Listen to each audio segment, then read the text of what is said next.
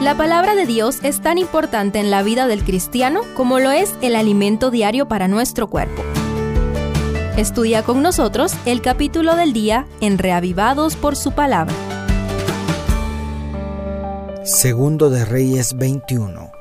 Muerto el rey Ezequías, quien había hecho lo recto a los ojos de Jehová, se levantó como rey su hijo Manasés, cuando apenas tenía 12 años.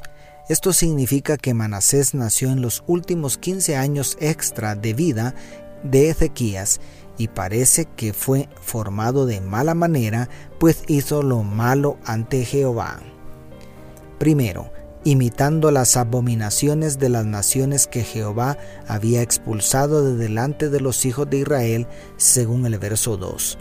¿Hasta dónde nos puede arrastrar el deseo de ser igual a los demás? ¿Cuántos errores hemos cometido por imitar a malos modelos? Imitar no es malo por sí solo, el problema es a quién elegimos como modelo. Si decides imitar, elige con mucho cuidado a quién seguirás.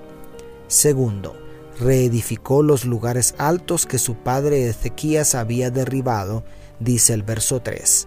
La obra de Manasés revirtió la limpieza que había hecho su padre.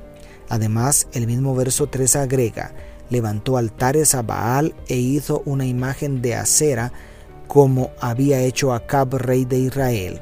Adoró además a todo el ejército de los cielos y rindió culto a aquellas cosas, es decir, se hundió hasta lo más hondo de la idolatría. Cuán irracional es la decisión de abandonar al Dios verdadero por dinero, placeres o fama. Tercero, edificó altares en la casa de Jehová, según dice el verso 4. Los versos 4, 5 y 7 hablan del sacrilegio de llenar el lugar sagrado con toda clase de altares idolátricos. Manasés no respetó ni al templo de Dios. Una cosa es caer en el lodo del pecado y otra mucho más grave es introducir lo profano entre lo sagrado. ¿Tendrá Satanás algunos manasés en el tiempo del fin tratando de introducir las costumbres del mundo dentro de la iglesia? Mucho cuidado con llevar fuego extraño a la casa de Jehová. Cuarto, sacrificó en el fuego a su propio hijo, practicó la magia y la hechicería, y consultó nigromantes y a espiritistas, dice el verso 6 en la nueva versión internacional. Además de ser muy cruel quemar vivos a los niños, esta atrocidad era una ofensa contra el culto establecido por Dios.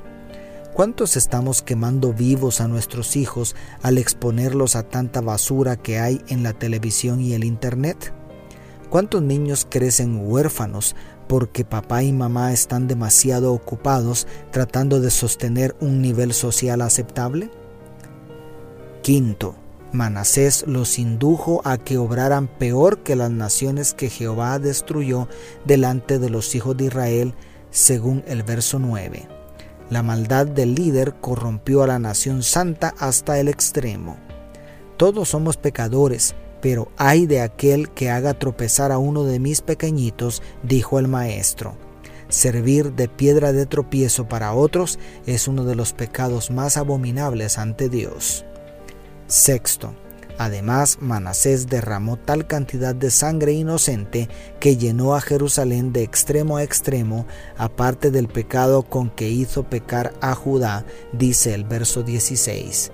Para defender tantas iniquidades contra la ley de Jehová, Manasés se vio obligado a silenciar a los pocos fieles a Jehová, entre ellos el profeta Isaías. Los seguidores de Satanás no pueden tolerar a quienes con sus palabras y con su ejemplo reprenden sus pecados. ¿Por qué crees que ha habido y habrá tanta persecución? Y séptimo, Manasés durmió con sus padres y fue sepultado. En su lugar reinó Amón su hijo, e hizo lo malo ante los ojos de Jehová, como lo había hecho Manasés. Dicen los versos 18 al 20. La última desgracia que provocó Manasés fue dejar como sucesor a un hijo tan perverso como él. ¿Qué dejaremos detrás de nuestra corta existencia en este mundo? ¿Cuál será nuestro legado? Hoy es el día de arrepentimiento. Hoy tienes la oportunidad de cambiar tu historia y la de las generaciones posteriores. Dios te bendiga, tu pastor y amigo Selvin Sosa.